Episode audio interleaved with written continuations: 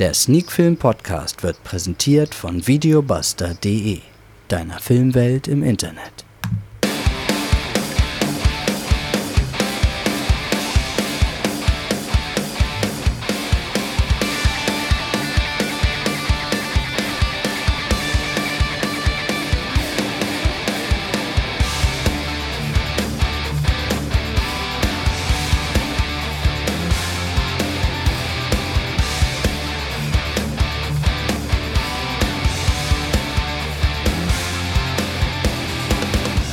Dokumentationszeit beim Sneakpot.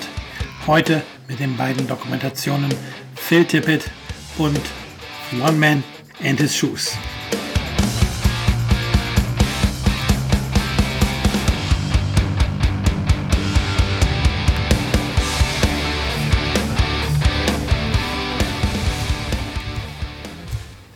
Ja, und damit sind wir mittendrin in Folge 156 von Sneakfilm. To Go, der Sneakfilm Podcast, wie immer präsentiert von videobuster.de, deiner Filmwelt im Internet. Und wie gesagt, heute geht es um zwei Dokumentationen. Auch mal interessant, nicht über Spielfilme zu sprechen, sondern über Dokumentationen. Und ich hoffe, ich habe zwei Dokumentationen hier am Start, die für euch als Zuhörer durchaus interessant sind. Ja, die erste Dokumentation, über die ich sprechen möchte, heißt Phil Tippett, Meister der fantastischen Kreaturen. Den Untertitel hatte ich euch eben im Intro unterschlagen. Dabei handelt es sich um eine französische Produktion aus dem Jahr 2019 mit einer FSK ab 12 und zwar von Jill Penso und Alexandre Poncet. Und ja, vor der Kamera natürlich Phil Tippett, aber auch viele weitere Koryphäen Hollywoods und der des Effektgenres und auch des Regie, also auch der Regie, so viele Regisseure so. Ähm, ja, Handlungen gibt es ja logischerweise in Dokumentationen nicht so wirklich, aber natürlich gibt es einen roten Faden, ein Thema, worum es geht. Und Videobuster schreibt zum Inhalt von Phil Tippett ähm, folgendes. Phil Tippett ist einer der einflussreichsten US-amerikanischen Spezialisten für visuelle Effekte in der Filmindustrie, der besonders durch seine Arbeit in den Star Wars-Filmen bekannt geworden ist. Er ist außerdem als Produzent und Regisseur tätig. Tippett war Anfang der 1980er Jahre an der Entwicklung der Stop-Motion and Go-Motion-Technik in Spielfilmen maßgeblich beteiligt. Go-Motion wurde erstmals in den Filmen Star Wars Episode 5 Das Imperium schlägt zurück und Der Drachentöter eingesetzt. Der Oscar-prämierte Effektmaestro hinter Star Wars, Jurassic Park und anderen Blockbustern mit über fünf Jahrzehnten Berufserfahrung ist der Star der unterhaltsamen französischen Dokumentation Phil Tippett, Meister der fantastischen Kreaturen von Jill Penso und Alexandre Poncet. Vollgepackt mit Details, Anekdoten und reichlich Figuren, um jeden Techniker und Comic-Fan gleichfalls zu begeistern. So, da kommt der Frosch aus der vorletzten Folge wieder. Aber ich hoffe, das stört euch nicht zu sehr. Und ja, jetzt wisst ihr also, worum es in Phil Tippett, Meister der fantastischen Kreaturen, geht. Und tatsächlich, wie in der Inhaltsangabe geschrieben, ist diese Dokumentation tatsächlich eine sehr unterhaltsame Dokumentation. Man muss sich von einer Sache ein wenig loslösen, wenn man die Dokumentation schaut. Sie beleuchtet weniger ähm, die Person Phil Tippett als ja vielmehr die Geschichte von Stop Motion und Go Motion und den Einfluss dieser Techniken auf das Genre Film, ähm, auf die auf das Medium ähm, beleuchtet ja sehr chronologisch die Entwicklung in diesen Bereichen der Effekte und ja, hinten drauf auch einen Blick oder zeigt hinten raus auch, ähm, wie sich das Effektkino verändert hat, nachdem CGI mehr und mehr Oberhand gewonnen hat und die klassische Stop-and-Go-Motion Effektanimation ähm, quasi verdrängt hat.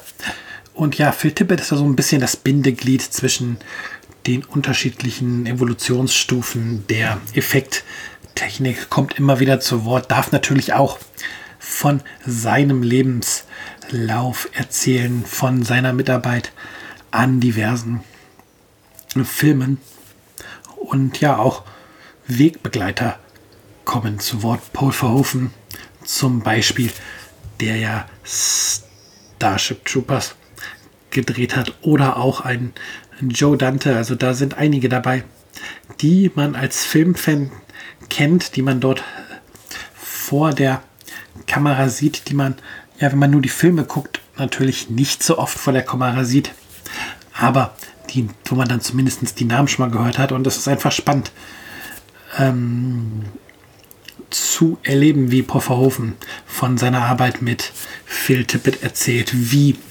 darüber berichtet wird, wie hier der große Roboter in Robocop entstanden ist, wie es für Star Wars Episode 7 so ein kleines Wiedersehen einiger Effektkoryphäen gab, weil ähm, in der Schachbrettszene in Episode 7 eben tatsächlich wieder Stop-Motion-Technik zum Einsatz kommen sollte, wie damals schon bei Episode 4. Also es geht um die Schachbrettszene ähm, im Millennium Falcon.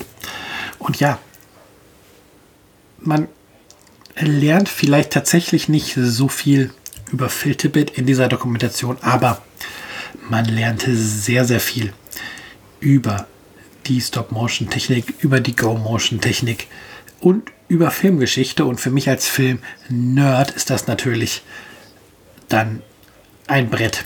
Ich, ich saug sehr gerne halt solche Informationen in mich auf, will immer mehr verstehen, wie Filme entstehen, was wichtige ähm, Meilensteine in der Filmgeschichte waren, eben jetzt auch dann in Bezug auf eine Stop-Motion-Technik. Ähm, ja, und von daher macht es halt sehr viel Spaß, oder mir hat es deswegen sehr viel Spaß gemacht, diese Dokumentation zu schauen, die übrigens nur auf DVD erschienen ist und dort circa 81 Minuten läuft. Ähm, deswegen schauspielerische Leistungen so kann man hier natürlich nicht bewerten. Das ist ja schließlich eine Dokumentation. Deswegen heute mal ganz kurz gefasst das Wichtigste zur Dokumentation genannt und dann kommen wir zu, auch direkt zur Wertung. Und für mich eine Dokumentation Deluxe, da wird sie auf den diversen Logging-Plattformen in den Listen dann auftauchen, die ich dort führe, bei Letterbox zum Beispiel. Ähm, mit 9 von 10 Punkten. Ich hätte mir bei dem Titel halt etwas mehr gewünscht, über die Person Phil Tippett zu erfahren, aber auch so eine sehr, sehr sehenswerte Dokumentation. Ja, dann können wir natürlich jetzt direkt zum zweiten Film des Abends springen. Und wie gesagt, auch das ist eine Dokumentation ähm, aus dem Jahr 2020 ähm, hat wohl eine FSK 0 bekommen, beziehungsweise wurde beantragt. Ob sie jetzt wirklich bekommen hat, weiß ich gar nicht so genau.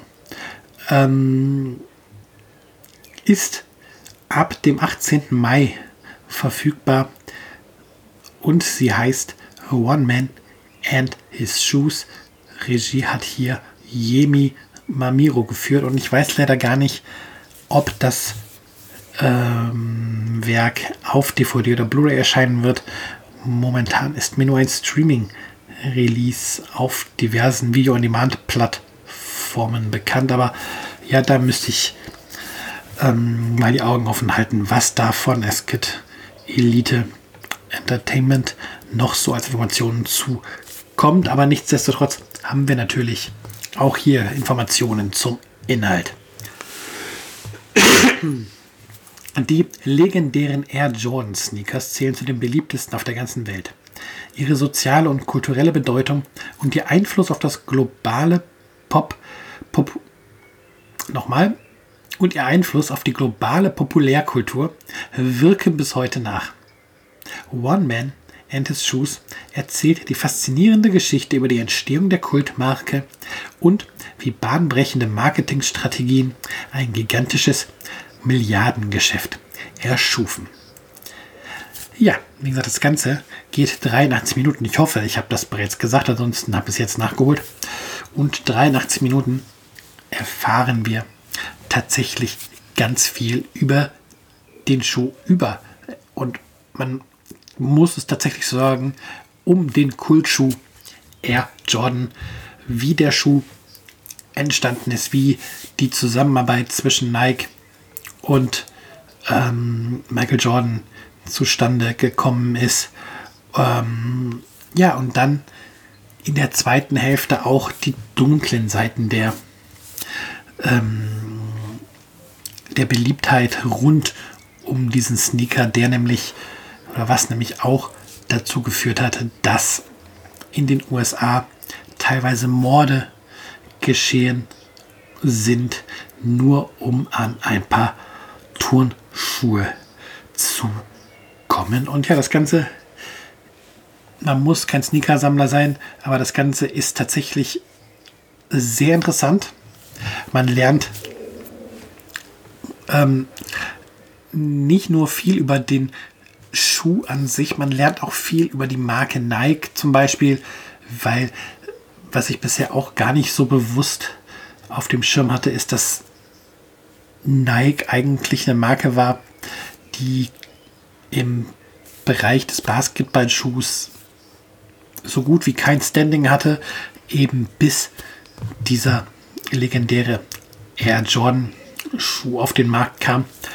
Und ja, dann tatsächlich auch wurde mir hier durch die Dokumentation erst nochmal, oder mir wurde viel bewusster, ähm, ja, wie halt Nike tatsächlich den Markt verändert hat, wie es Nike geschafft hat, diesen Kult um diesen Air Jordan überhaupt erst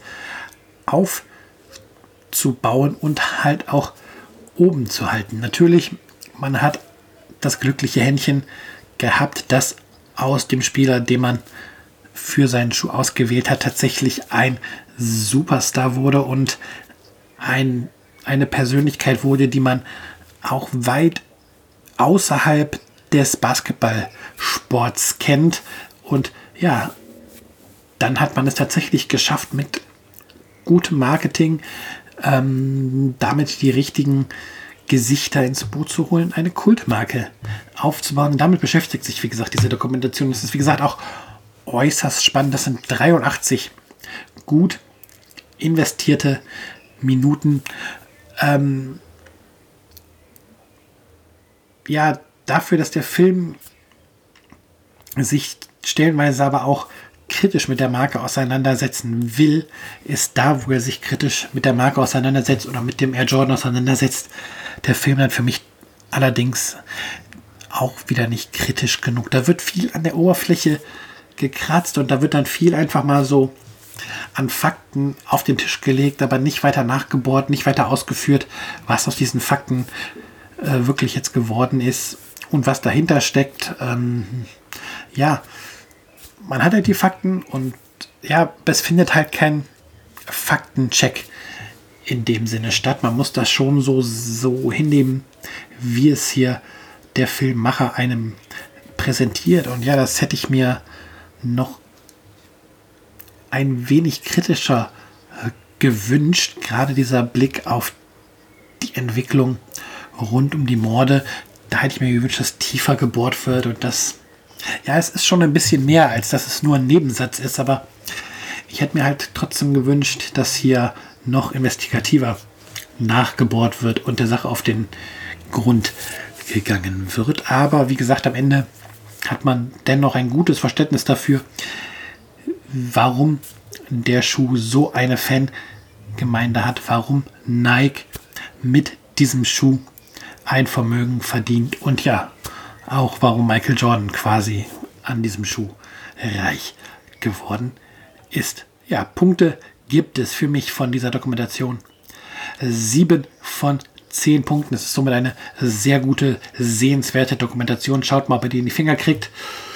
Und ja, dann heute mal nicht ganz so ins Detail gehend wie bei einem Spielfilm, weil wie gesagt, es fallen halt einige ähm, Faktoren weg, so wie ähm, wie heißt es, schauspielerische Leistungen und sowas. Und ja, von daher sind wir etwas kürzer und dann sage ich, ich hoffe, euch hat es gefallen und wir hören uns nächste Woche wieder zur nächsten Folge von Sneak Film to Go, der Sneak Film Podcast.